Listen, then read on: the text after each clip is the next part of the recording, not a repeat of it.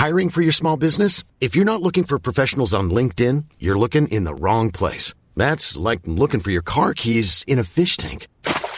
LinkedIn helps you hire professionals you can't find anywhere else, even those who aren't actively searching for a new job but might be open to the perfect role. In a given month, over 70% of LinkedIn users don't even visit other leading job sites. So start looking in the right place. With LinkedIn, you can hire professionals like a professional. Post your free job on linkedin.com slash people today.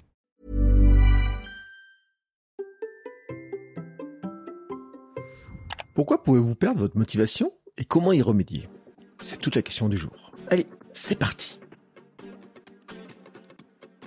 Bonjour, bonjour mes champions et mes champions, c'est Bertrand, bienvenue dans Kilomètre 42, le podcast dans lequel nous parlons tous les mercredis de course à pied, mais surtout de mouvement et d'un mode de vie plus simple pour lutter contre la sédentarité, bouger et prendre confiance en nous.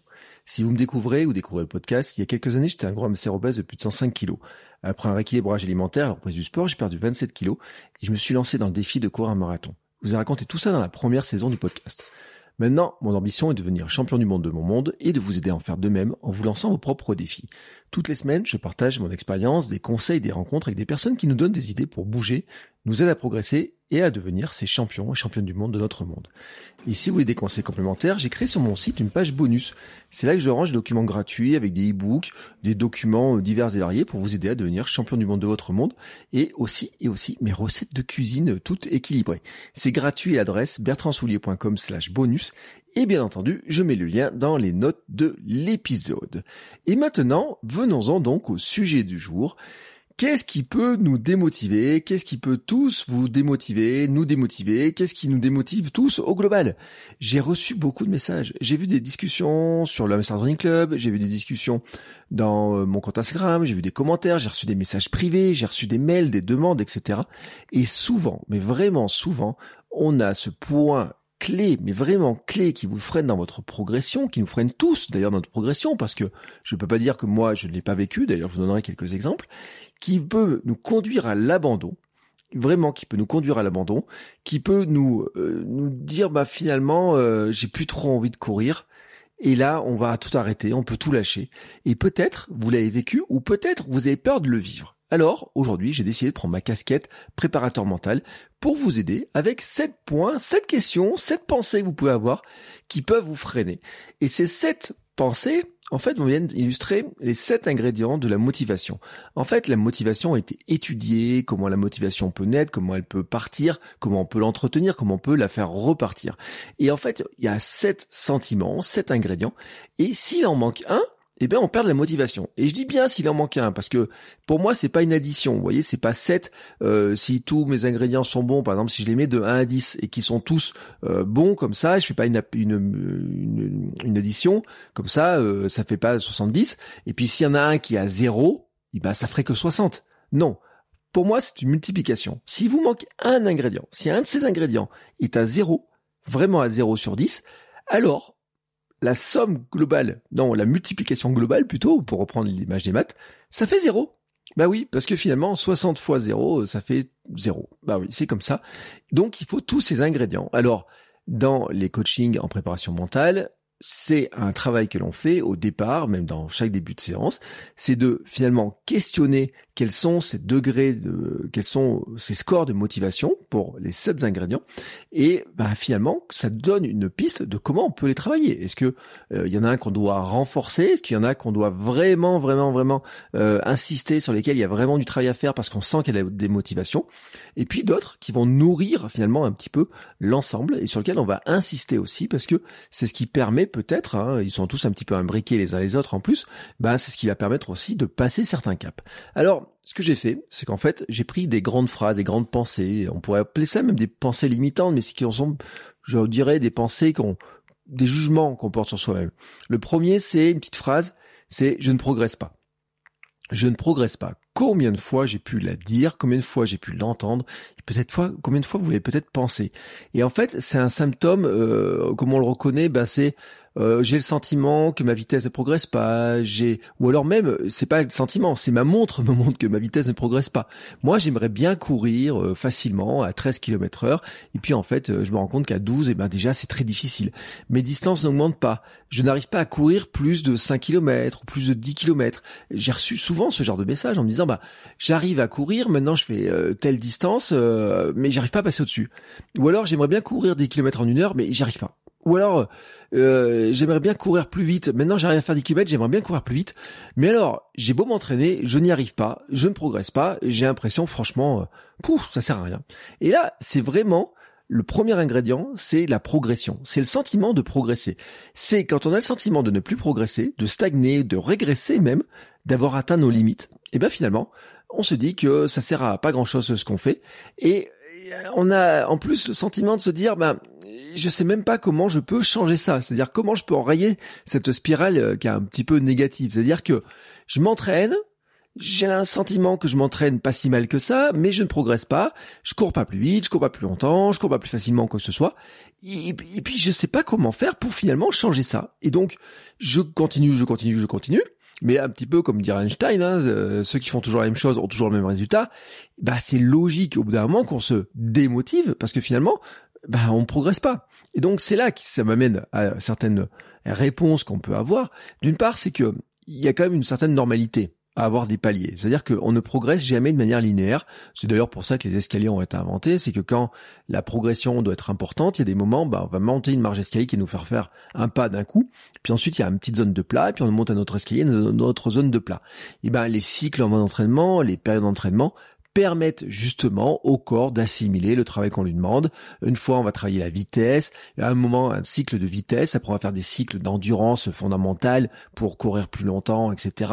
Et vraiment beaucoup plus longtemps, et puis on va faire des cycles euh, de vitesse, par exemple, euh, sur des, des vitesses type pour courir un 10 km ou courir un semi-marathon. Et puis on va peut-être faire des cycles cross, pour aller par exemple l'hiver, ou sur lequel on va travailler la vitesse, la résistance, le mental, etc. Mais il y a des paliers, voilà, il y a des moments, bah, ça, on progresse plus vite que d'autres, et puis il y a des moments, bah, on a l'impression de ne pas progresser, et même la montre nous montre qu'on ne progresse pas. Voilà, c'est tout simplement. On se dit, mais, en fait, il euh, y a rien qui change. Je ne progresse pas. Moi, je le sais, je l'ai perdu. Ma VMA, par exemple, ma VMA, il y a une saison, je n'ai pas gagné de VMA. je, me suis entraîné deux entraînements par semaine avec le club, un entraînement tout seul, un entraînement, enfin, où je faisais de l'endurance mentale, une sortie longue, donc euh, quatre sorties par semaine en course à pied. Et le test VMA de début de l'année et le test VMA de fin d'année, ben, ils sont quasiment identiques. Ils sont je crois même que j'ai perdu 0,2 km heure entre les deux tests. Bon, alors bien sûr, je pourrais accuser le test de pas être bon, de pas euh, faire les bonnes choses, etc., de pas remonter les bonnes informations. Mais après, ça serait oublié aussi que peut-être qu'au milieu entre ces deux tests VMA, il y a peut-être des choses que j'ai faites. Et notamment cette année-là, c'était de courir un marathon. Et donc, je n'avais pas travaillé spécifiquement ma vitesse plus que ça. En fait, je sortais surtout d'un cycle où je m'étais entraîné à courir 42 km à une vitesse qui n'était pas la vitesse maximum à laquelle je peux courir, mais une vitesse qui s'avère confortable pour pouvoir courir cette vitesse-là. Et donc, finalement, c'était logique que ma VMA n'ait pas franchement progressé, surtout qu'après la période marathon, il y avait eu une grande pause, etc. Donc c'est totalement logique. Si je m'arrête à la mesure juste à la mesure de la montre et que je ne fais confiance qu'à la montre à ce chiffre-là, eh ben, il y a un moment donné, je me dis, mais en fait, j'ai pas progressé. Alors qu'en fait, j'ai progressé. D'une part, j'ai passé un palier qui était le kilométrage que j'ai fait parce que je ne me sentais pas capable de le faire. Donc j'ai passé un palier. Et puis derrière, il a fallu l'assimiler, faire le marathon, etc. Et puis ensuite digérer le marathon. Et ensuite, il faut aller plus loin que ces chiffres-là. Et mesurer la progression peut se faire sur d'autres critères. Je dis, le critère d'avoir réussi un objectif, c'est déjà un, un vrai critère. Si j'ai progressé, avant j'étais pas marathonien, après je suis marathonien c'est un vrai progrès. Objectivement, j'ai progressé. Et puis, on peut la mesurer sur d'autres critères comme je me sens mieux, je fais moins de bruit en courant, j'ai le sourire, j'ai plus de sourire quand je cours, je fais des choses que je ne faisais pas avant, je ne suis plus malade aussi. Bah, bah ça, moi, sur la santé, c'est un truc euh, dont je me suis rendu compte. Oui, je ne suis plus malade. Avant, j'allais voir le médecin régulièrement, j'avais des petits rhumes, j'avais des, des, je prenais un petit peu les virus qui passaient, etc. Maintenant, je vais voir le médecin principalement pour mon certificat médical de début de saison pour pouvoir faire les courses ou m'inscrire dans les clubs, etc. Cette année, je l'ai vu pour une question, euh, vous savez, une petite douleur de sciatique pour un petit peu ce qu'elle en pensait. mais je ne l'ai pas vu pour un rhume, je l'ai pas vu pour des virus, je l'ai pas vu pour même des gastro ou quoi que ce soit. Bon, je touche un petit peu de bois, mais il y a aussi quelque chose qui est vrai, c'est que je suis en bien meilleure santé physique, mentale, immunitaire, etc. qu'il y a des années que, à l'époque où je faisais 105 kilos, où j'étais gros, où je respirais pas bien, où j'étais pas bien, etc. et où j'avais une mauvaise alimentation. Et en fait, objectivement, j'ai quand même énormément progressé. Et même sur cette année-là qui vient là, qui, euh, si on pouvait faire un petit peu le bilan, parce que la semaine prochaine, ça fera un an que je cours tous les jours. Bon, bah, il y a dans cette année-là, il y a des moments où j'ai eu le sentiment de progresser, des moments où j'ai le sentiment d'avoir pas vraiment progressé, même d'avoir régressé, des, semaines où je pensais faire plus de kilomètres, où je pensais faire de la vitesse, etc., où je l'ai pas fait et autres. Mais globalement, si je fais la, le, le, le, bilan global de cette première année de course quotidienne, ben, j'ai quand même sacrément progressé en faisant des choses que je ne me sentais pas capable de le faire. Donc, la progression, ne vient pas seulement hein, de la montre, elle vient pas seulement des temps, elle vient pas seulement du dossard ou quoi que ce soit, elle vient en fait des critères que vous allez vous fixer et qui sont peut-être des critères, j'ai envie de dire, qualitatifs et pas seulement quantitatifs. Je dis souvent, je donne souvent cet exemple-là, je entends des personnes qui sont toutes légères mais qui font des bruits pas possibles en courant, bah moi je me dis euh, est-ce qu'un critère c'est juste regarder la vitesse ou est-ce que leur critère de courir un peu plus légèrement finalement ne serait pas intéressant pour ces personnes-là? C'est mon jugement personnel parce que moi c'est un jugement, c'est en tout cas c'est le jugement que j'ai fait sur ma manière de courir. Au bout d'un moment j'en ai marre de faire des bruits pam pam pam pam pam pam et je me suis dit je vais courir plus légèrement. Hein. D'ailleurs on va en parler bientôt avec un invité dans le podcast, mais ça c'est du teasing pour les prochains épisodes. Bon, ensuite, il y a aussi une manière de définir vos objectifs. Et là, vraiment, il y a plusieurs manières de définir les objectifs, mais on peut dire quand même que globalement, on est très mauvais pour définir nos objectifs, et c'est pour ça que c'est intéressant aussi de voir comment définir nos objectifs. C'est pas le but de cet épisode-là, c'est pas le but, surtout j'ai fait une formation sur les objectifs, comment bien les définir, mais n'oubliez jamais un truc, c'est qu'il faut définir des objectifs de résultats, certes sur le court terme, mais aussi sur le moyen terme et sur le long terme. C'est-à-dire comment vous allez enchaîner court terme l'année, moyen terme l'année prochaine et long terme à deux ans, enfin trois ans, quatre ans, cinq ans par exemple. Et ça, ça peut être de dire, bah là sur le court terme j'ai envie de courir un 10 km, sur le moyen terme je veux faire un semi-marathon, sur le long terme je veux faire un ultra. Et ensuite, ça c'est les résultats, c'est tel ultra, telle course, etc. Mais ensuite, maintenant, il va falloir y mettre des objectifs de moyens, c'est-à-dire comment vous allez obtenir ces résultats-là. Et là, c'est sur le court terme, sur l'objectif court terme, c'est comment on découpe cet objectif court terme en, en, en, en moyen finalement, en processus. Qu'est-ce que je vais mettre par exemple toutes les semaines dans mon entraînement? Qu'est-ce que je vais faire au quotidien pour me sentir en meilleure forme, pour mieux euh, digérer les entraînements, pour mieux m'alimenter, mieux dormir, etc. Et le point qui est important, c'est que si je n'atteins pas mes résultats, si par exemple je n'arrive pas à atteindre euh, ma euh, comment dire ma vitesse, voilà ma vitesse, euh, ou je n'arrive pas à, me, faire le temps qui était imparti. Hier, par exemple, j'ai vu un documentaire sur sur Amazon qui s'appelle Au-delà du temps où on voit la personne qui, euh, c'est une, une, jeune femme qui court et qui, euh, qui était euh, championne de, de ping-pong, de tennis de table et qui court maintenant des trails, qui se lançait. Et le Cambodge lui avait proposé de faire les Jeux Olympiques si elle arrivait à battre le record du pays en marathon. Mais pour elle, il fallait qu'elle gagne plus de 30 minutes. Et donc, son résultat, forcément, c'était quoi? D'atteindre, de passer cette barrière qu'elle devait passer, qui était moins de 3 heures, etc., pour arriver à cet objectif de résultat. Mais en fait, elle a aussi progressé. Déjà, elle, gagne 20 minutes euh, sur son temps, donc euh, elle n'atteint pas son résultat. Mais par contre, quand on regarde tous les moyens qu'elle a mis en œuvre pour progresser, elle a une progression qui est énorme. Mais si on ne regarde que le résultat, de dire je n'ai pas réussi à me qualifier parce que je n'ai pas réussi à faire ce temps-là, bon, eh ben elle a échoué. Alors que si on regarde maintenant la progression d'avoir gagné 20 minutes, d'avoir mis en place des nouveaux protocoles d'entraînement, d'avoir pu gérer telle ou telle chose, d'avoir appris de ce qu'elle a appris dans sa blessure, etc., finalement, elle a énormément progressé. Donc, c'est pour ça que je dis attention, attention, les objectifs sur les progrès, ben, des fois, on se fixe des, des objectifs qui sont très mauvais, mais vraiment très mauvais, et qui conduisent finalement à ce sentiment qu'on ne progresse pas, qui démotive, et donc qui nous, qui sont tout l'inverse de ce qu'on voulait. Nous, on voulait avoir des objectifs qui nous motivent, et on se retrouve avec des objectifs qui nous démotivent. Ensuite, autre ingrédient dont je voulais vous parler, un deuxième ingrédient, c'est une petite phrase qui va se dire, qui va se traduire par c'est pénible, je trouve que ça ne sert à rien. ah là là, c'est pénible, je trouve que ça ne sert à rien, j'ai pas de plaisir, c'est les séances sont pesantes, je m'ennuie, je n'ai pas envie d'y aller, je ne prends aucun plaisir à courir, à faire ces séances-là. Ah là là, euh, courir lentement pour faire l'endurance mentale, ça me barbe, c'est gavant, etc. Mais pourquoi je fais ça, etc. Je n'ai aucun plaisir. Et là, vraiment, c'est ingrédient du plaisir, et en fait, qui peut arriver même si les résultats nous conviennent. C'est-à-dire que il y a des gens qui euh, font des très bons résultats, qui sont contents de leur progression, mais qui finalement n'y ont pas pris beaucoup de plaisir. Alors si vous êtes dans ce cas-là, et si vous trouvez quand même que vous ne prenez pas beaucoup de plaisir dans votre activité, qu'est-ce qu'il faut faire? Il faut se questionner. Il faut vous demander qu'est-ce qui vous plaisait dans la course avant, quand vous y preniez du plaisir. Qu'est-ce qui vous plaisait dans le sport? Qu'est-ce qui vous plaît maintenant Qu'est-ce qui vous plaît pas? Pourquoi finalement vous n'y prenez pas de plaisir? Et euh, vous posez des questions aussi de mais pourquoi je m'entraîne comme ça finalement? Bah est-ce que cet entraînement me donne du plaisir ou pas? Pourquoi il me donne pas de plaisir cet entraînement? Et pourquoi finalement je ne fais pas ces entraînements là qui me donnaient plus de plaisir? Retrouver de l'amusement par exemple. Qu'est-ce que je peux faire pour retrouver de l'amusement pour avoir des entraînements qui soient plus plaisants, plus plus fun, plus sympathiques, etc. Moi, dans mon exemple, dans mon cas personnel, je sais que les courir pieds nus, alors là, je peux vous garantir, c'est un grand kiff. D'ailleurs, là on est mardi matin, ce matin, j'ai couru pieds nus et je me suis rajouté un deuxième kiff, même un troisième kiff. Je suis allé courir au lever du soleil, comme il faisait très chaud, c'était pas vraiment, euh, c'est vraiment le meilleur moyen. Et en plus, je suis parti avec ma petite cafetière portable dans mon sac, de l'eau chaude, etc. Et je me suis fait un café devant le lever du soleil là-haut sur ma petite montagne. Et donc là, en fait, j'ai cumulé, j'ai cumulé trois sources d'amusement, de fun, de kiff, etc., de plaisir.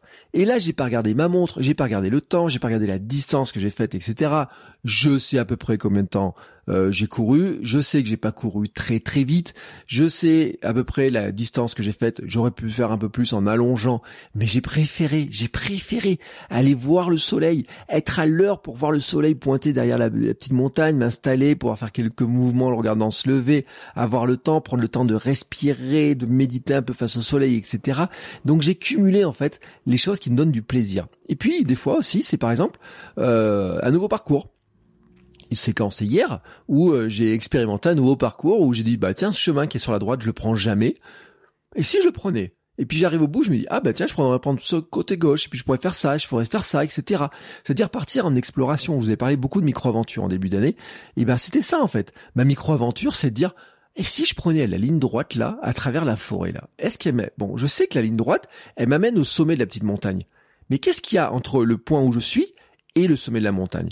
Eh ben, je vais faire une ligne droite pour voir qu'est-ce qu'il y a là. Et c'est amusant, des nouveaux parcours comme ça. Et puis on se peut censer des petits défis, alors des gros défis, des petits défis. J'ai même fait un épisode, rappelez-vous, sur comment s'amuser, comment ajouter du fun, faire la course avec les bus, faire la course avec les feux, faire la course avec les gamins qui sont en vélo. Euh, moi, ma fille, quand elle fait de la trottinette, on rigole bien, franchement. Je fais la course avec ma fille en trottinette. Ma fille, elle a 4 ans et demi. Quand elle se met à faire la trottinette, elle me dit, papa, par devant, je te rattrape. Mon but du jeu, c'est qu'elle me rattrape pas bah, sans qu'il paraisse, fait un entraînement fartlek à ma manière. Alors, il est pas très long, mais il est extrêmement amusant. Il est vraiment très très très amusant. Et en fait, c'est ça, je veux dire, c'est retrouver de l'amusement et du fun. Je vous parle même pas des jours où il y a des grandes flaques de boue, où je saute à pieds joints dans les flaques de boue, mais si vous me suivez sur mon compte Instagram, Bertrand Soulier, ça, vous avez vu les vidéos, parce que j'en ai fait des vidéos, je saute à pieds joints dans les flaques de boue. Là, c'est vraiment l'âme d'enfant qui, qui parle, voyez. J'ai parlé de l'enfant intérieur un petit peu déjà la semaine dernière avec les Kigai, mais vraiment, vraiment, l'enfant intérieur qui est, qui est, qui est en chacun de nous, là, comme ça. Rappelez-vous ce qu'il voulait quand vous étiez gamin. Qu'est-ce qui vous plaisait? C'était courir vite. C'était peut-être monter le plus vite possible sur la montagne, descendre à fond les escaliers ou je ne sais pas quoi. Ben, demandez-vous si peut-être vous pourriez pas le refaire. Tiens, ça serait pas une bonne, mauvaise idée, ça, ou une bonne idée plutôt de d'essayer de refaire ce truc-là. Alors peut-être que sur l'instant, vous n'allez peut-être pas le faire de la même manière, mais en tout cas, pourriez vous dire, et si ça m'a rajouté de l'amusement Et eh ben, c'est un bon moyen finalement de combattre la pénibilité et ce que vous pouvez trouver pénible? Ensuite, ingrédient 3, c'est traduit par une petite phrase, c'est je ne sais pas comment progresser, je ne sais pas comment m'entraîner, je ne sais pas quoi faire à l'entraînement, Ouh là là, j'y comprends rien dans les plans, etc. Vous voyez, c'est toutes ces petites phrases là. C'est euh, je ne sais pas quel plan choisir, je ne sais pas quel entraînement faire, je ne sais pas quelle vitesse courir, comment m'échauffer, est-ce que je dois faire de la récup, est-ce que je dois faire de l'endurance mentale, mais à quelle vitesse mon endurance mentale? C'est attendre ça, c'est attendre ça, c'est vous voyez, ça c'est en fait un problème de compétence. En fait, j'ai je n'arrive pas à me préparer pour un objectif parce que euh, je ne sais pas comment m'entraîner, comment planifier, comment faire les choses. J'ai l'impression de bien m'entraîner, mais je ne progresse pas. Donc finalement, bah, je me sens pas si compétent que ça parce que si je progresse pas, c'est que je m'entraîne pas très bien. Et donc là, on tape sur de la compétence. C'est le sentiment qu'on n'y arrivera jamais, euh, qu'on ne sait pas comment faire non plus d'ailleurs pour y arriver. C'est-à-dire que c'est ça le pire, c'est de, se retrouver finalement face à, à, à nos objectifs, dire bah, je me suis fixé ça comme objectif, je voulais faire ça, etc. Mais comment je fais pour l'atteindre? Mais je me sens pas compétent, j'arrive pas à le faire, ou alors j'ai essayé de, ça marche pas, il me faudrait euh, peut-être un coup de main. Bah oui, peut-être un coup de main. Et oui, et puis c'est normal quand on débute en fait de pas le savoir. En fait, on pense et tout le monde dit bah courir euh, c'est naturel, tout le monde court, un gamin il court naturellement, etc. Sauf que, sauf que courir ça s'apprend. Eh oui, courir, ça s'apprend. En tout cas, courir de manière intelligente, créer un programme d'entraînement, savoir comment s'entraîner, comment récupérer, travailler un petit peu la technique, un petit peu le souffle, etc. Il y a des choses qui s'apprennent. Et quand on débute la course, c'est normal de ne pas savoir. Quand on change de format, par exemple, quand on passe de la route au trail, c'est normal de ne pas savoir. Quand on passe de courte distance à des longues distances, c'est normal de ne pas savoir. Quand on va sur de nouvelles disciplines comme le swimrun ou le triathlon et qu'on fait que de la course, c'est normal de pas savoir comment va se passer la transition, de savoir quelle combinaison je dois mettre, comment je vais faire pour passer de la position horizontale à la position euh, debout et courir c'est normal tout ça, mais c'est franchement normal. C'est vraiment normal. Et donc, comment on doit faire? Bon, déjà, il faut accepter que ce soit normal. Hein. L'expérience, elle se fait en faisant, vraiment déjà. Et puis, regardez aussi ce que l'on a fait. Parce que finalement, cette histoire de compétences, il y a des choses que l'on oublie, c'est que, bon, certes, par exemple, vous n'avez jamais fait de swimrun ou jamais de triathlon. Mais, par contre, vous avez déjà nagé la distance du swimrun. Ou alors, vous avez déjà fait la distance en courant, etc. Peut-être, par exemple, pour le triathlon, vous faites les trois sports en séparé, mais c'est votre problème, c'est comment les relier et comment trahir ces fameuses transitions. Mais par contre, vous savez que vous êtes capable de courir ça. Vous êtes capable d'avoir couru, par exemple, imaginons, vous vouliez, euh, on va prendre un autre exemple de triathlon, restons dans la course à pied. Je veux faire un semi-marathon, mais je n'ai jamais fait plus de 10 km. Bon, maintenant, si je découpe un semi-marathon en deux, ça fait 11 et quelques. Bon, on veut dire que quand j'ai couru 10 km, j'ai déjà fait un, semi-semi-marathon, un demi-semi-marathon.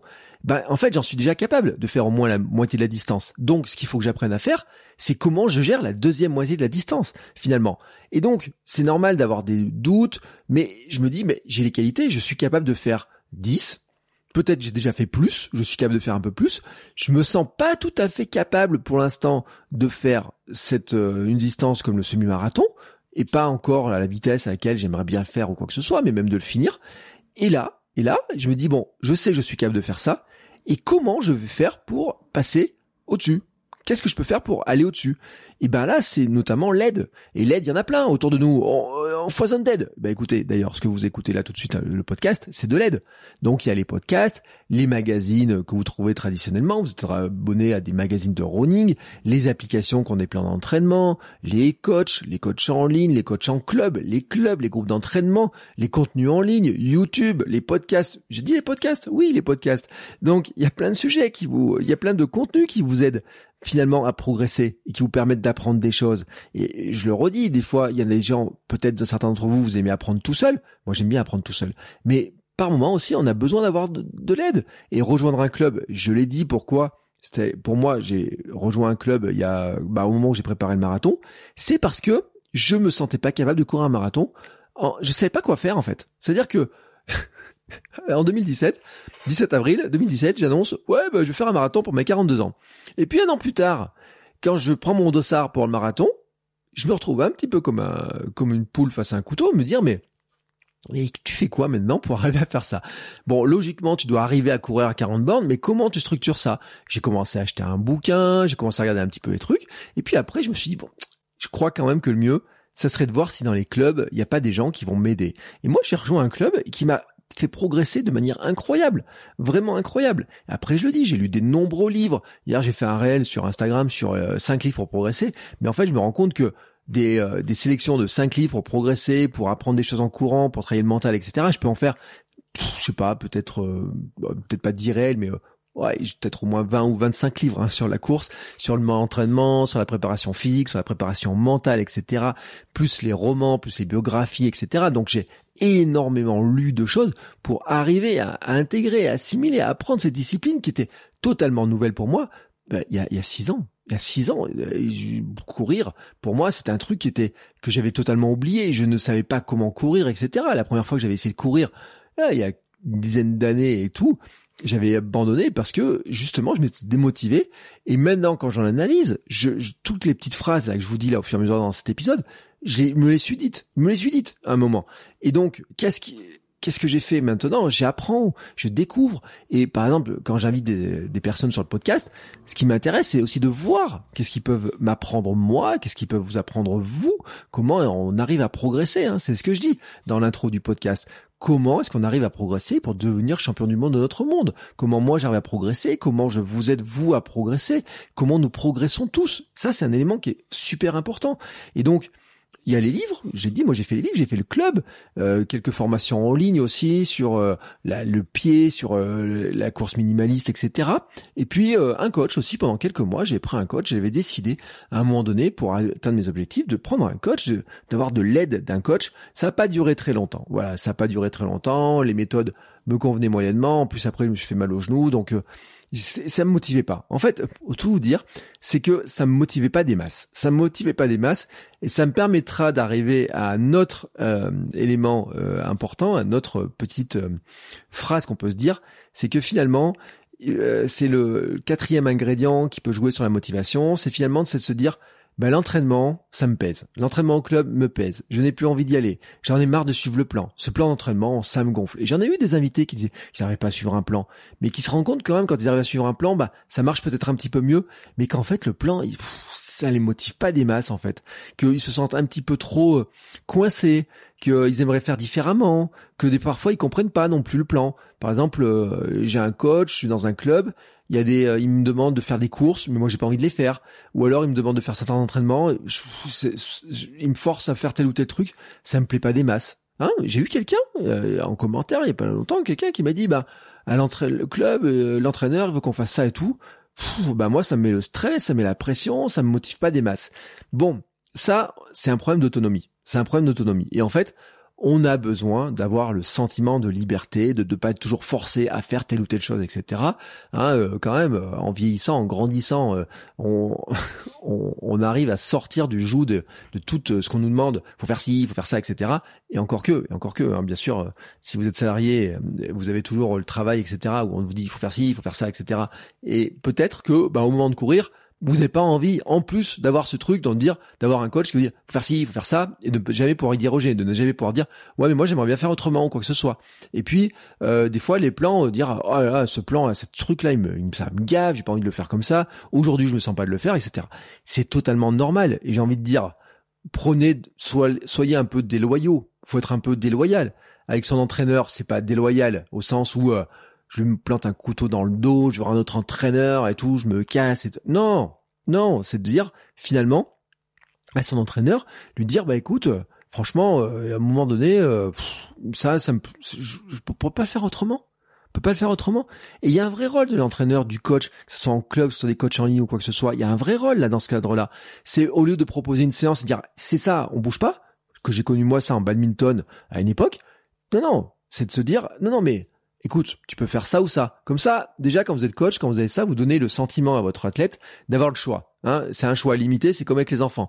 Oui, tu as le choix entre euh, la compote pomme, compote de poire mais t'as pas le choix avec euh, autre chose. T'as pas la liberté totale, mais t'as un choix restreint. Mais t'as quand même un choix. Et le fait d'avoir le choix, ben finalement, euh, fait passer euh, la, la, la, petite pilule de dire il faut manger des fruits, des légumes, etc. Bah oui, c'est comme ça, hein, ça, ça. marche avec les enfants. Ça marche aussi avec nous. Hein. nous sommes grands, mais nous fonctionnons de la même manière. Et donc, on doit aussi dialoguer avec son entraîneur et lui dire bah écoute on peut pas un peu aménager, on peut pas faire un petit peu différemment, etc. Et s'il est vraiment trop obtus, eh ben c'est que c'est pas un bon entraîneur. Moi, je le dis très clairement, parce que l'entraîneur, il est aussi là pour vous donner des consignes, mais pour comprendre aussi de quoi vous avez besoin. Et si à un moment ça vous démotive d'avoir ces trucs-là, qui soient très très trop cadrés, où vous pouvez pas en déroger, bah c'est pas bon, c'est pas bon, c'est pas son rôle, c'est pas son rôle. Il doit vous aider finalement, il doit entretenir la motivation, comprendre de quoi vous avez besoin pour faire la, pour être motivé et pour continuer à venir, à courir, etc., à bouger. Donc ça, c'est important. Et puis si vous êtes dans le cas où vous avez votre plan, vous avez trouvé un plan sur Internet, une application, quoi que ce soit, eh ben vous pouvez vous autoriser à déroger au plan, inverser l'ordre de deux séances. Moi, franchement, inverser l'ordre de deux séances, je pense que ça change pas grand chose dans la face du monde. Euh, alors bien sûr, hein, ne pas euh, euh, dire il faut faire attention aux phases de récup, etc. Si vous mettez deux séances dures si vous remplacez une séance dure par une récup alors que la vous avez déjà fait une séance dure et que ça vous fait deux séances très dures l'une derrière l'autre, bien sûr ça peut être un peu problématique sur la récupération, sur les blessures, etc. Mais parfois vous avez aucun problème à vous dire bon finalement là je vais faire une sortie euh, euh, moins longue aujourd'hui puis je ferai la sortie longue dans deux trois jours franchement, ça change rien. Si sur le volume, ça, ça change pas grand chose. Franchement, ça change pas grand chose. Surtout à notre niveau. Soyons honnêtes, hein. On va replacer l'église au centre du village, comme on dit. Ça change pas grand chose, hein. Si parfois on fait, on déroge un peu à la séance. Si la séance, on l'écourte un petit peu, si on l'adapte un petit peu. Si par exemple, on va faire une séance en forêt plutôt que sur route ou sur piste, ça change pas grand chose fondamentalement si on n'a pas respecté vraiment pile poil euh, l'allure a systématiquement parce que ce jour-là on se sentait fatigué, pas bien, qu'on avait le moral dans les chaussettes, qu'on avait pris, qu'on avait le ventre vide ou qu'on avait fait un trop gros goûter, que les enfants nous ont un peu tapé sur le système ou je sais pas quoi, ça ne change pas grand-chose. Soyons honnêtes, ça ne change pas grand-chose. C'est pas le fait de rater une séance qui vous enlève le titre de champion du monde de votre monde je vous le dis déjà, et puis de champion du monde tout court, qu'on ne sera jamais, hein, euh, voilà, soyons honnêtes, mais ça vous l'enlève pas. Je veux dire, ça modifie un petit peu peut-être la récupération, comment vous avez placé, etc. Mais moi, je vous dis, pour moi, le bénéfice de faire une séance qui est peut-être un peu moins efficace sur le plan technique, comme elle est inscrite, bah pour moi, elle sera plus important de la faire que de rater la séance ou de la faire mal en il veut pas la faire et tout, et puis en pas faisant pas la vitesse, en n'accélérant pas comme il faut, etc. Soyons honnêtes le bénéfice de faire une séance qui a peut-être moins de qualité sur le papier au départ, mais qui nous plaira et qu'on arrive à passer et qu'on arrive à s'entraîner, etc., sera probablement bien plus important que si, finalement, alors que si on rate la séance, ça c'est sûr, et que si on la fait vraiment en rechignant et qu'on fait pas l'exercice qu'on nous demandait, etc. Et ça, je l'ai vu, et moi je l'ai vu au club, souvent, on avait certains, on était un peu euh, cuit et tout, l'entraîneur disait, bon, si aujourd'hui tu te sens pas très bien, etc., euh, tu fais de l'endurance. Aujourd'hui, tu fais l'endurance, tu feras la séance de vitesse un autre jour. C'est c'est pas grave, c'est pas grave. Et la compréhension de l'entraîneur était intéressante et importante justement de le dire, parce que si euh, il dit non, tu fais ça, tu fais ça, tu fais ça, au bout d'un moment, hein, euh, voilà, vous comprenez un petit peu ce qui pouvait se passer. Donc là, moi, je pense que c'est important aussi de se dire, on peut avoir un peu de liberté, s'autoriser un peu de liberté. Et je le redis, hein, je pense qu'une bonne séance, vous savez, des accélérations forêt un peu fartlek, c'est où finalement vous n'allez peut-être pas faire 400 mètres pile comme autour d'une piste, mais peut-être une accélération de 350 mètres. Pour moi, elle est pas si dommageable que ça, surtout que si ça se trouve en plus dans la forêt, vous avez un petit peu de côte. et puis ça serait peut-être en ligne droite avec des virages moins serrés. Allez savoir si finalement c'est peut-être pas plus intéressant pour vous carrément. Ensuite, une autre petite phrase qui peut venir, qui m'amène à l'ingrédient 5, c'est je me sens seul ou pas soutenu. Et ça, c'est un truc, mais c'est un truc. Combien de fois je l'ai entendu, combien de fois je l'ai entendu dans les coachings, j'ai entendu dans l'Amsterdam Running Club, j'ai eu des questions dans l'Amsterdam Running Club, j'ai eu des, euh, des questions euh, sur Instagram et tout. Je me sens seul, je me sens pas soutenu, mon entourage ne fait pas de sport, il mange. Moi, je veux faire des efforts sur l'alimentation. Il continue à bouffer du Nutella alors que moi, je mange euh, de la purée d'amande. Bon, bah, écoutez, euh, ça, euh, ça peut arriver. Hein, ça arrive à tout le monde. Moi, je voudrais boire plus d'eau gazeuse, etc. Mais ils mettent toujours du Coca dans les frigos et ça m'énerve. Euh, J'y comprends pas pourquoi. Je cours. Parfois, en fait, ils vont même me critiquer en me disant "Mais tu cours trop. Mais attention. Mais t'as vu, il y a une joggeuse qui s'est fait étrangler la nuit dernière et tout dans tel endroit, etc." Et eh, véridique, véridique, je vous garantis dans l'Amsterdam Running Club, si euh, vous pouvez venir vous connecter, vous inscrivez euh, dans la partie gratuite, j'ai répondu à une question, et j'ai même mis dans une, question euh, un, samedi, vous vous rappelez, dans, dans un épisode du conseil, où on avait une, question qui a été posée, où vraiment la famille, euh, je crois que c'était Chloé, disait, lui avait dit, mais tous les arguments pour la décourager, évidemment, il y avait aucun encouragement, c'était vraiment du découragement. Hein, c'était euh, attention, tu cours trop, tu fais trop ça, etc. Et puis il y a aussi le sentiment où vous pouvez vous sentir seul pour vous entraîner, ça vous pèse. En fait, vous aimeriez bien avoir quelqu'un pour blablater, euh, faire un blabla run, etc. Avoir quelqu'un pour vous motiver, faire des séances. C'est sûr, par exemple, que des séances dures euh, de la VMA, de la vitesse, c'est plus facile de les faire quand on a un petit groupe d'entraînement, etc., que euh, d'être euh, tout seul dans son coin. Et on peut avoir aussi le cas qui peut être un peu différent, c'est par exemple vous pouvez être inscrit dans un club mais pas vous sentir bien à votre place. Ou alors, ou alors vous pouvez même l'anticiper, c'est-à-dire en fait vous dire alors si je rejoins un club, en fait, je vais pas y être à ma place du tout avec les autres. Et en fait, je me sens un peu seul et pas très soutenu parce que les autres, ils vont être axés sur la compète et moi sur la récup, euh, sur sur plutôt l'entretien, le sport santé, etc. Alors là, ce dernier cas, là, c'est du préjugé. On va laisser les préjugés. Hein. Vous pouvez reprendre l'épisode sur les accords Toltec. J'avais fait le cours Toltec. Là, déjà ça, on le laisse tomber parce que déjà, on ne sait pas comment ça se passe dans un club tant qu'on n'y a pas passé les pieds, tant qu'on n'a pas mis les pieds et tant qu'on n'a pas vu les groupes d'entraînement comment ça se passe. Donc ça, on enlève. Mais c'est vrai que vous pouvez euh, tomber dans des clubs d'entraînement où finalement vous vous sentez pas très aligné avec la manière dont ils fonctionnent sur la manière sportive, mais par contre, vous pouvez très bien vous entendre avec eux. Et c'est ça qui est important. Parce que finalement, cette petite phrase là, je me sens seul, pas soutenu, etc., ces symptômes-là, c'est surtout en fait que le sentiment d'appartenance n'est pas vraiment présent. L'appartenance, c'est quoi? C'est finalement, je me sens pas vraiment appartenir à euh, la communauté de la course à pied, un groupe de coureurs, un groupe d'entraînement. Je suis dans le club mais j'y suis pas vraiment. Euh, ma famille, bah finalement, euh, ils me soutiennent pas vraiment. Bah c'est l'appartenance. Tout ça, c'est l'appartenance. C'est l'impression parfois, d'ailleurs, que nos besoins ne sont pas pris en compte. D'ailleurs, ou même ne pas exister. C'est euh, finalement, parce que j'ai vu, c'est ouais, tu veux courir, bah écoute, quand tu auras le temps, tu iras courir, mais en attendant, tu fais ça, ça, ça et tout. Et donc euh, finalement, dans la famille, euh, bah on fait plein de choses à la place de courir, et le, ce qui est important pour nous de courir, on peut pas le faire. Et ça, ça donne un sentiment quand même de pas être très existant, de, en tout cas de ne pas avoir la place qu'on mériterait ou qu'on voudrait mériter. Et attention, ça existe, ce sont des vrais cas que je vous donne. ne pas avoir, ne pas être compris aussi, voire reconnu pour ce que l'on fait. Ah, euh, t'as couru que 10 bornes aujourd'hui Ouais, bon, écoute, attends, euh, dis donc, euh, tu cours pas vite, toi Hein Et t'as vu l'autre à quelle vitesse il court le marathon Et t'as vu toi? Alors que vous venez de courir votre course et tout, le plus vite possible, etc., vous revenez exténué, et vous avez quelqu'un qui vous dit « Attends, mais tu... t'as vu T'as vu Tu cours qu'à cette vitesse-là? Eh ben dis donc, les autres ils courent sacrément vite, hein, et tout. dis donc, tu te traînes, hein, t'aurais pu accélérer un peu. Bon, je caricature à peine. Euh, et puis, euh, cette appartenance, je le dis, c'est se sentir intégré dans un club, une communauté, etc. Et en fait, comment on peut jouer sur ce sentiment? Comment on peut le recréer? Eh ben, déjà, c'est l'idée pour moi, c'est de se créer un nouvel entourage. Je sais, ça peut être compliqué, mais en fait, c'est assez simple de le faire. Et j'aime bien cette notion, vous savez, vous l'avez souvent entendu, je l'ai déjà répété, nous sommes la moyenne des cinq personnes que nous fréquentons le plus, etc.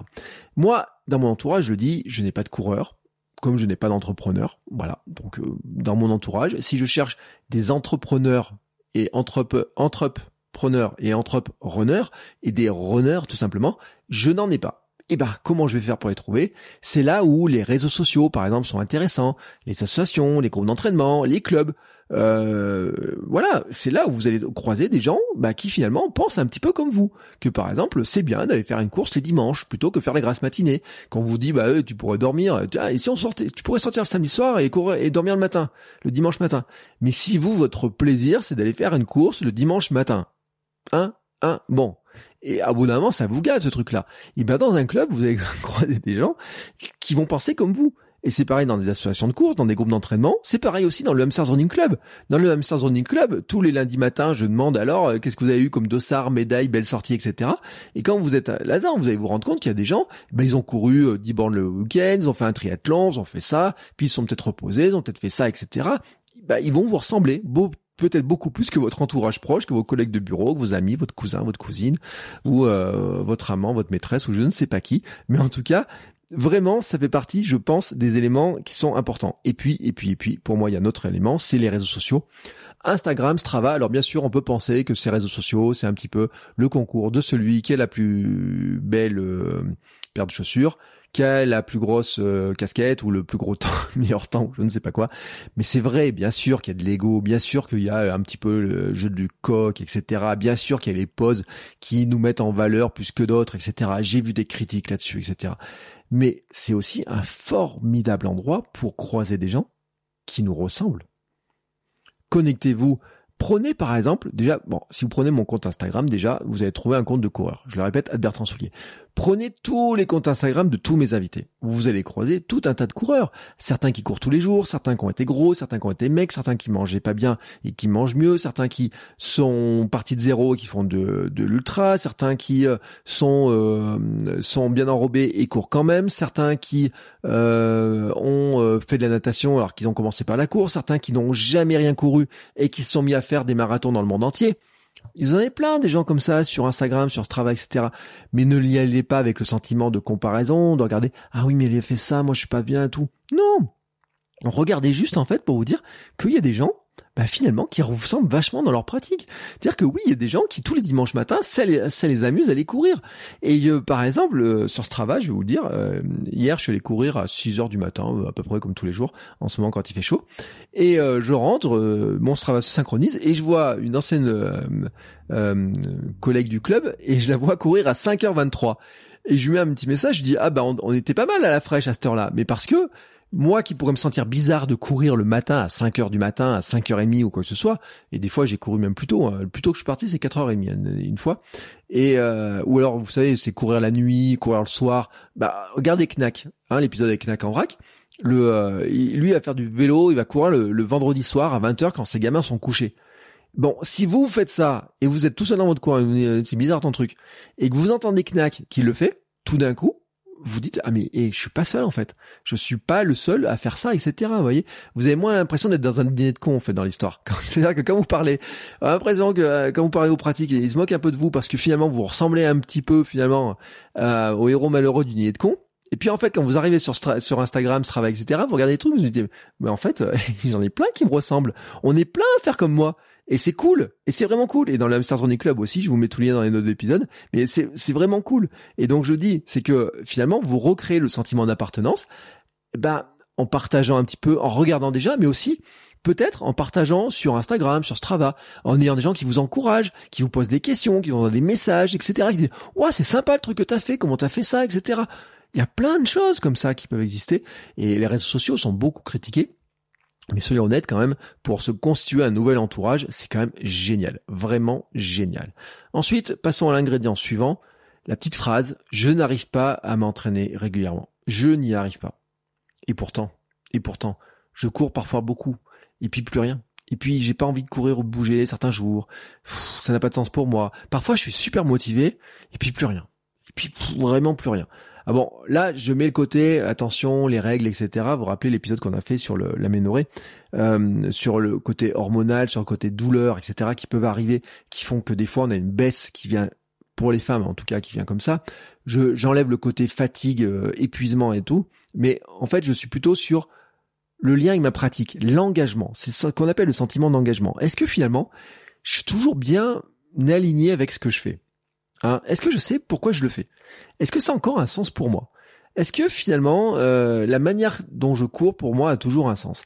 Parce qu'on peut aimer courir mais ne pas vouloir faire de course. On peut ne pas comprendre aussi, par exemple, quand on court en club, pourquoi on nous dit qu'il faut faire de la VMA alors que finalement on voudrait faire du trail, courir pour le plaisir, et que l'entraîneur il nous met des séances de VMA. Peut-être qu'on l'a pas compris. Peut-être que ça n'a pas tout à fait de sens. Peut-être, en tout cas, que tout ça, bah, ça nous donne moins envie. On sent moins engagé dans notre pratique et donc on se démotive. Alors, comment on peut faire ça? Bah, déjà se rappeler pourquoi, pourquoi, pourquoi je fais du sport. Pourquoi je fais ce sport-là en particulier?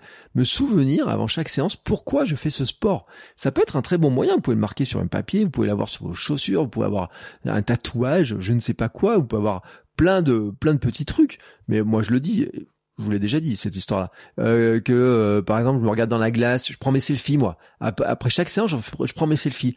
Il suffit qu'un jour je sois pas très motivé, je prends un selfie de il y a 2-3 ans, je regarde ma tête et je dis waouh, là franchement Bertrand t'as changé. Là, franchement, t'as pas la même tête. Là, franchement, tu te ressembles pas vraiment. Tu peux voir, je peux voir mon évolution. Ouais, je me tutoie des fois. Ouais, tu peux voir Bertrand. Tu vois, tu vois, regarde, regarde. Franchement, là, t'es mieux là maintenant. t'as l'air plus jeune maintenant qu'il y a 5-6 euh, ans. Bah oui, des choses comme ça. Bref. Mais en tout cas, ce que vous pouvez faire, c'est déjà vous souvenir pourquoi vous faites ce sport Pourquoi c'est important pour vous? Pourquoi à une époque c'était important et pourquoi vous l'avez un peu perdu? On revient un peu sur la notion qui peut être d'amusement, mais aussi une notion de sens vraiment. Et puis ça peut être la manière de le faire aussi. Euh, bah finalement, euh, courir comme je fais maintenant, ça me plaît pas beaucoup. Non, c'est ça. Mais ça peut être par exemple euh, se rendre compte que finalement on n'aime plus trop courir avec des dossards. bah voilà. Moi, je se dire, bref, courir avec un dossard, ça c'est pas tant. Alors que finalement, d'autres personnes, ils adorent faire courir des dossards. Ils se rendent compte que finalement, bah courir euh, quand il y avait euh, les courses virtuelles, qu'il n'y ait plus de courses organisées, etc. Ça les amusait pas franchement, mais que depuis on retrouve les dossards, ben ils aiment bien l'adrénaline de dossards, ils aiment bien l'ambiance, etc. Et donc c'est chacun sa manière en fait. Mais c'est ça qui nous engage dans notre pratique. C'est ça qui nous permet en fait de s'engager dans la pratique et de se dire ah mais ça, ce truc-là, ah oui, ça je sais pourquoi, ça ça me motive, ça c'est bon, etc.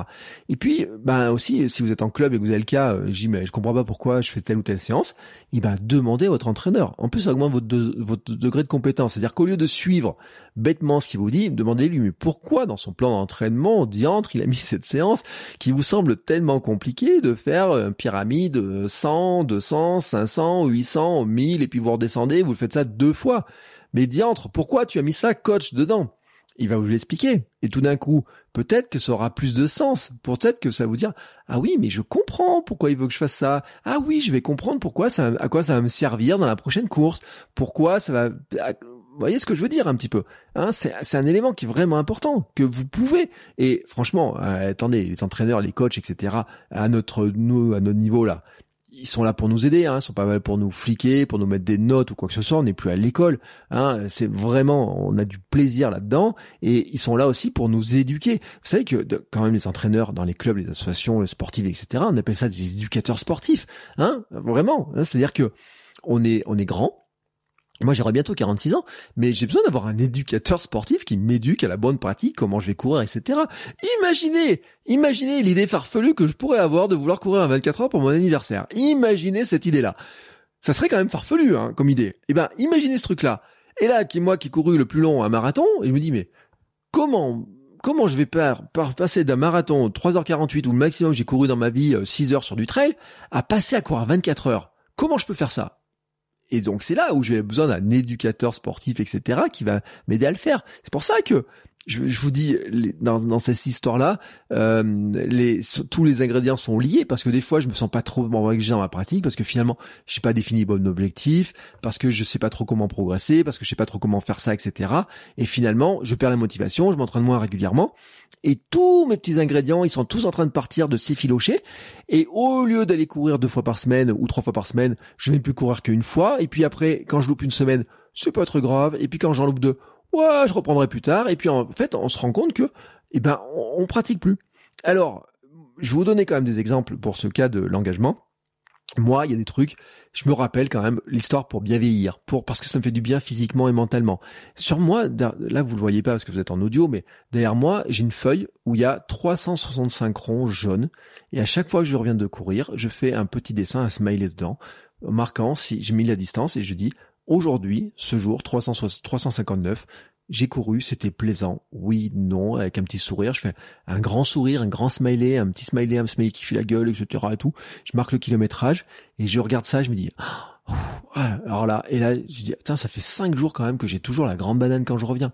Hein, après mon petit coffee run de ce matin, mais quel truc Quand j'ai bu mon café, un jour, j'ai fait 18 bandes pour aller boire un café. Je suis revenu, les gens diraient, mais il est fou, lui, et tout. Mais quand je reviens, déjà pour montrer à quel point c'est drôle tout ça. Euh, quand je reviens et que je dis ça dans mon toit, je dis euh, écoute, aujourd'hui je suis courir, j'ai fait 9 bandes dans un sens, 9 bandes dans l'autre pour aller boire un café, manger un cookies au marché et tout, alors que j'ai une cafetière à la maison, que je peux faire un cookies à la maison, que j'ai des gâteaux et que j'ai une boulangerie à 50 mètres. Si je dis ça ma femme, elle est plus surprise. Si je dis ça à d'autres personnes autour, ils vont dire, il, y a un peu toc-toc. Si je dis ça aux voisins, etc., ils me disent, mais vous êtes fous, ça va pas, qu'est-ce qui vous passe? C'est n'importe quoi, votre truc. Même au marché, quand je dis ça à des gens, ils me disent, mais vous êtes pas bien? Je dis ça, je mets ça sur Instagram, et quelqu'un comme Runner Life et ses boulangeries, il dit, bah tu sais, euh, des fois on fait bien 42 bandes pour aller acheter du pain, pour faire un boulangeron, alors que la boulangerie elle a 100 mètres. Et c'est pas plus con. Il m'a dit ce truc-là qui m'avait fait rire. Il me dit, tu sais, c'est pas, c'est pas plus con finalement que de se dire que tous les jours, quand on part de la maison pour courir, on revient toujours au même point. C'est-à-dire qu'on ne va jamais plus loin que revenir à la maison. On part de la maison, on revient à la maison. Et parfois, on a fait 40 bornes pour partir de la maison, revenir à la maison. Ça, c'est la compréhension. Vous voyez, c'est la communauté. C'est-à-dire que d'un coup, je me sens beaucoup moins couillon de me dire, bah, bah ouais, finalement, c'est totalement logique cette histoire-là. Mais c'est entièrement logique. Il y a, c'est que de la logique. C'est là, je vous dis que euh, le, sentiment d'appartenance, le fait d'avoir des gens qui font la même chose, etc., c'est important. Et donc, pour vous donner des exemples, comme quoi tout ça est lié. Après, moi, il y a d'autres choses en fait hein, dans, dans ces histoires-là. Le, le, grand sens que j'y mets, c'est finalement, je me sens en meilleure santé, je me sens mieux, et ma régularité vient aussi de ce que je poursuis, c'est-à-dire, moi, j'ai envie de poursuivre ma vie, vous savez, champion du monde de mon monde, sportif pro à ma manière, de vivre ma vie sportive, d'avoir une vie sportive en fait, d'avoir une vie en mouvement et en bonne santé. Ça, c'est ce que je poursuis, et c'est ce que j'ai envie de partager, et c'est ce que j'ai envie de vous aider à faire. Et puis, il y a un truc que je suis, c'est mon obésité, ma sédentarité, la sédentarité qui m'amène des douleurs, qui m'amène que quand je suis trop longtemps sur une chaise, ça me fait mal, que telle ou telle chose, ça me fait mal, etc. et que je suis mieux quand je bouge. Mon médecin, quand même, m'a dit la dernière fois que je l'ai vu, elle m'a dit, votre corps a trouvé un certain équilibre quand vous bougez, et quand vous bougez plus, il le perd, et tout de suite, bah, on se rend compte qu'au bout de quelques temps, vous n'êtes pas bien, vous commencez à avoir mal, vous, sentez moins bien, etc. Et donc, vous devez garder du mouvement. Elle a compris. Alors qu'un jour, elle m'avait dit, vous savez quand même, courir un marathon, c'est un peu long. Hein Mais elle s'est rendue compte que sur moi, que courir tous les jours, que courir comme ça, et ben finalement, c'était le meilleur des conseils qu'elle pouvait me donner, c'est de ne rien me dire et ne pas me dire non mais ça va vous faire mal au genou, ça va vous faire ça, ça va vous faire ça. Non non. Elle me dit faites-en comme vous sentez que ça vous fait du bien, continuez comme ça, etc. Et puis quand vous vous en faites moins et que vous vous rendez compte que finalement ben ça va pas très bien, etc. Et ben dosez votre effort par rapport à ça. Ne vous épuisez pas bien sûr, dosez votre. Mais elle a compris, elle a compris maintenant depuis me voir euh, comme ça que bah finalement le meilleur moyen de me garder en bonne santé est de pas trop me voir. Outre qu'elle va prendre sa retraite, donc là elle me verra plus du tout, c'est que finalement, eh ben, je continue à courir, à bouger, à bien manger, à continuer à manger comme je mange, etc. À euh, gérer un petit peu, vous savez, SAM, hein, ce que j'appelle SAM, sommeil, alimentation, mouvement, et de continuer à gérer ça, et ça en fait partie de la course. Et que l'engagement pour moi, c'est vraiment de dire, je fuis je poursuis mon rêve, mais je fuis aussi ce que j'étais il y a quelques années. Et je vous le rappelle tout le temps dans l'intro, parce que pour moi c'est important. De, je regarde les photos, elles sont aussi épinglées sur mon Instagram. Quand je regarde ma tête il y a quelques années, ces joues que j'avais, ce cou hein, qui était large et tout, ce bide qui était qui explosait, le polo dans lequel je rentrais plus, etc. Je me dis mais, c'est pas possible que tu aies pu être comme ça. Et surtout, je ne veux plus jamais l'être. Surtout, je veux plus jamais l'être parce que je me rappelle que j'étais pas bien, que j'étais pas en bonne santé à l'époque. Et puis, enfin, dernier point que je voudrais aborder, ce sera l'ingrédient 7. Et là, je vais pas trop m'attarder dessus parce que j'en ai beaucoup parlé la semaine dernière quand même. C'est je ne sais pas pourquoi je cours. Ou alors, je cours pour les mauvaises raisons. C'est un petit peu deux phrases que vous pouvez avoir. Je ne sais pas pourquoi je cours, mais finalement, pourquoi je cours? Et puis, euh, je me suis mis à courir pour certaines raisons, mais finalement, mes raisons, elles ont changé. Par exemple, moi, je me suis mis à courir pour perdre du poids, mais finalement, euh, maintenant, euh, j'ai pas besoin de perdre du poids tout de suite pas besoin de perdre du poids. D'ailleurs, l'autre jour dans la famille, pour vous, pour vous montrer quand même à quel point les gens ne sont pas connectés et finalement euh, ça, peut être démotivant, quelqu'un me dit, il y a deux jours, il me dit, bah écoute, euh, franchement, euh, t'es maigre, hein. Bah, tu, tu, devras prendre du poids, mais mange un peu plus, prends du poids, etc. Et je le regarde, je lui dis, mais attends, tu sais que mon IMC, en fait, il est pile dans la zone là et tout, mais il est plus vers le haut que vers le bas, et que statistiquement, bah si j'avais deux 2 kilos de moins, peut-être que je serais mieux. Mais non, et tout, c'est pas vrai, arrête, tu vas être malade à force de courir autant, etc. Vécu dans la famille, dans la famille, un ami de la famille, il y a quelques jours qui me, il y a deux jours qui m'a sorti ça et euh, me dire, regarde, moi quand j'ai perdu du poids, je me, je me sentais mal. Hein. Alors vraiment, mon médecin il s'était inquiété et tout et tout. Et je dis oui, mais t'as pas perdu du poids de la même manière, t'as arrêté de manger, tu mangeais plus que de la soupe et tout. Moi, je mange des protéines, je mange ça, je fais du muscle, etc. Euh, oui, je dois prendre un peu de muscle, c'est vrai, je vais reprendre un peu de poids, mais en faisant du muscle, etc. On a discuté de ça. Mais ce que je veux dire maintenant, c'est que je ne cours pas pour perdre du poids. D'ailleurs, je me suis rendu compte que ça servait à rien de courir pour perdre du poids, parce que c'est pas franchement la course qui fait perdre du poids, mais plutôt l'alimentation globale et l'équilibre global qui fait perdre du poids. Mais la course et le sport aident, bien entendu, à maintenir l'ensemble. Hein. C'est pour ça que j'ai tout placé dans Sam. Mais si je m'étais arrêté à ce truc-là, bon, je cours pour perdre du poids, bim, j'arrive à 80 kilos, alors que j'en faisais 100, 105, 107 avant, Bon, eh ben, euh, j'arrête de courir maintenant que j'ai obtenu mon objectif Non, mes raisons de courir ont changé. Et puis au fur et à mesure, j'ai découvert un autre plaisir, de nouvelles choses, etc. Et là, ça questionne donc le sens profond, finalement, le sens profond du pourquoi je cours, etc. Et là, on va toucher les motivations vraiment profondes, le, la motivation intrinsèque, c'est qui vient pas de l'extérieur, qui vient pas de d'autres causes, etc., de de plein de choses. Elle vient de nous, elle est en interne. En fait, c'est ce qui nous anime. Et comment on fait pour la trouver? Eh bien on se questionne. Pourquoi je fais ce sport? Pourquoi c'est important à mes yeux? Pourquoi j'investis autant? Pourquoi finalement ce truc euh, j'y vais investir du temps, investir un peu d'argent, je vais investir euh, du temps que j'aurais pu passer à regarder des séries, à faire la sieste, à passer du temps euh, avec ma famille par moment, etc. Et pourquoi Pourquoi je le fais? Pourquoi c'est important à mes yeux? Et là, bien entendu, ça va vous rappeler ce que je vous ai dit la semaine dernière sur l'ikigai. Donc, je vais pas vous rappeler tout l'épisode sur l'ikigai parce que j'ai fait deux heures sur l'ikigai la semaine dernière. la plupart, vous m'avez dit c'était cool. Bah, une ou deux personnes m'ont dit c'était un peu long quand même. Hein. Bon, et eh ben aujourd'hui, rassurez-vous, c'est bientôt fini. On arrive presque à l'heure d'enregistrement. Donc là, j'arrive à la conclusion, mais je vous renvoie quand même, si vous n'avez pas écouté l'épisode sur l'ikigai, à l'épisode de la semaine dernière sur l'ikigai, qui est vraiment le sens profond. Comment on trouve son sens de coureur, son sens de pourquoi je bouge, quelles sont les causes qui me font bouger, quelles sont les causes qui me m'animent, qui me donnent envie de bouger, de qui me motivent, etc.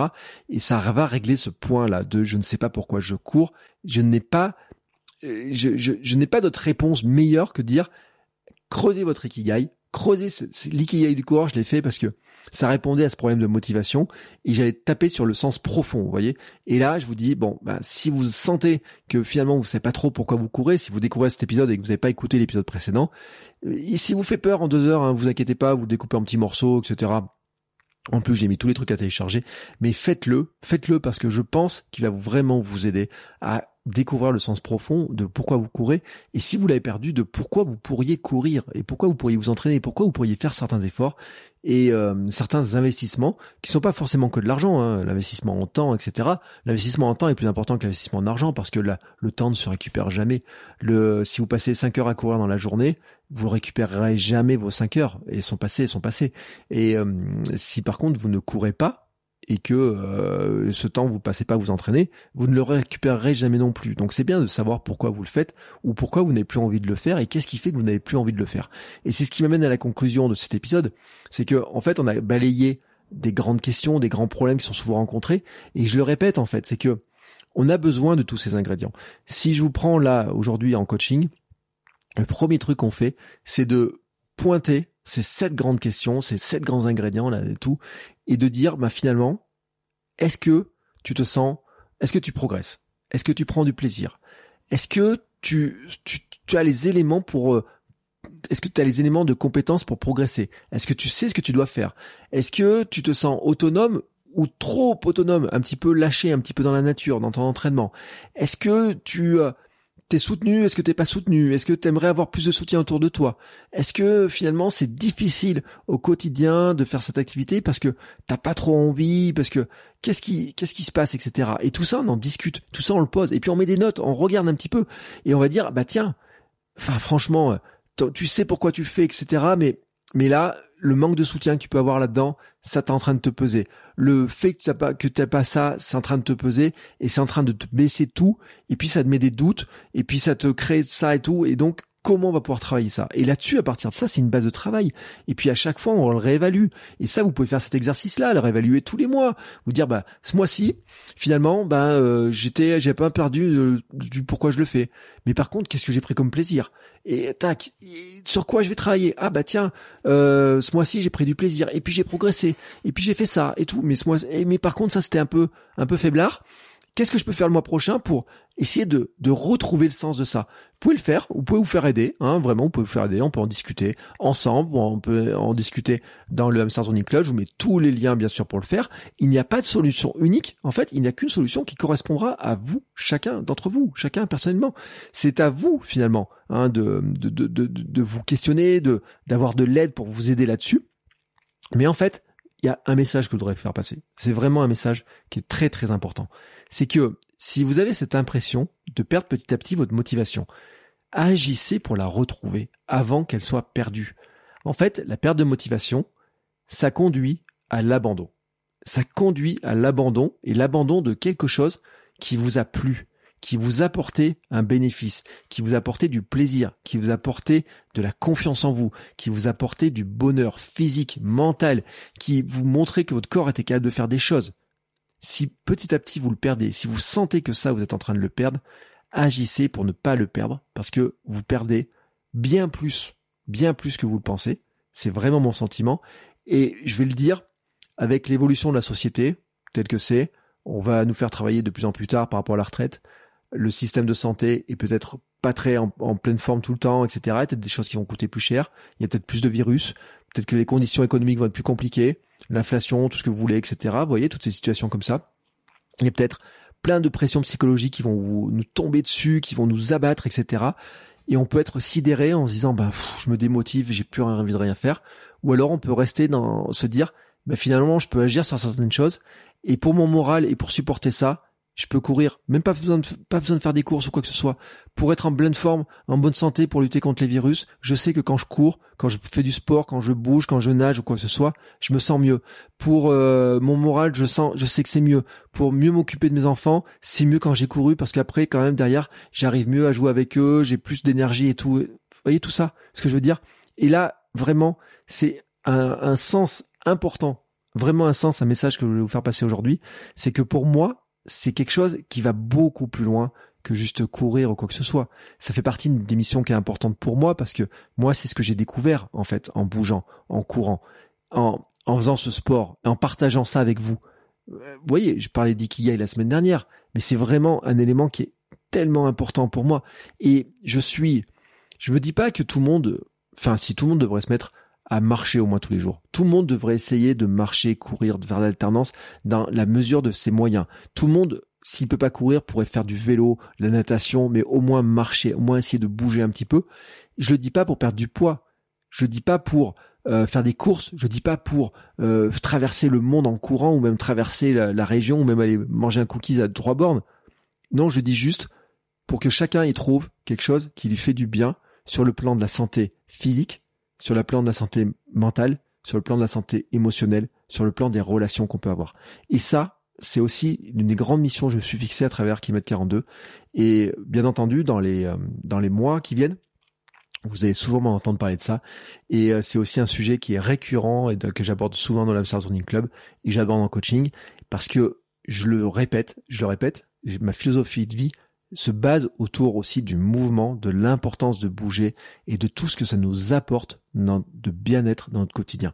Si vous voulez témoigner de ça, d'ailleurs, n'hésitez pas, vous me laissez un petit commentaire sur les réseaux sociaux, Bertrand Soulier sur Instagram, Partagez en story d'ailleurs, dites-moi ce que vous en pensez, venez me mettre un commentaire, envoyez-moi un message, je mettrai des petites boîtes à questions, des choses comme ça pour qu'on en discute.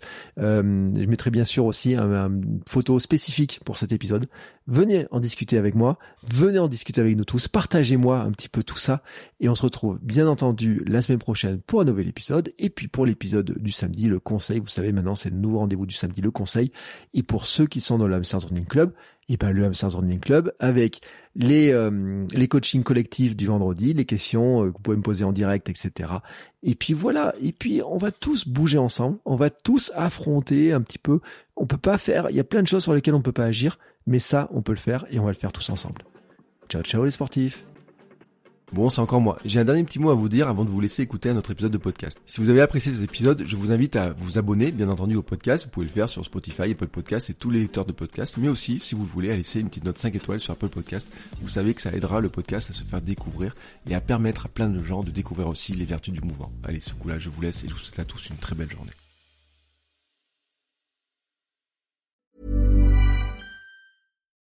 When you need mealtime inspiration, it's worth shopping Kroger, where you'll find over 30,000 mouthwatering choices that excite your inner foodie. And no matter what tasty choice you make, you'll enjoy our everyday low prices, plus extra ways to save, like digital coupons worth over $600 each week. You can also save up to $1 off per gallon at the pump with fuel points. More savings and more inspiring flavors make shopping Kroger worth it every time. Kroger, fresh for everyone. Fuel restrictions apply.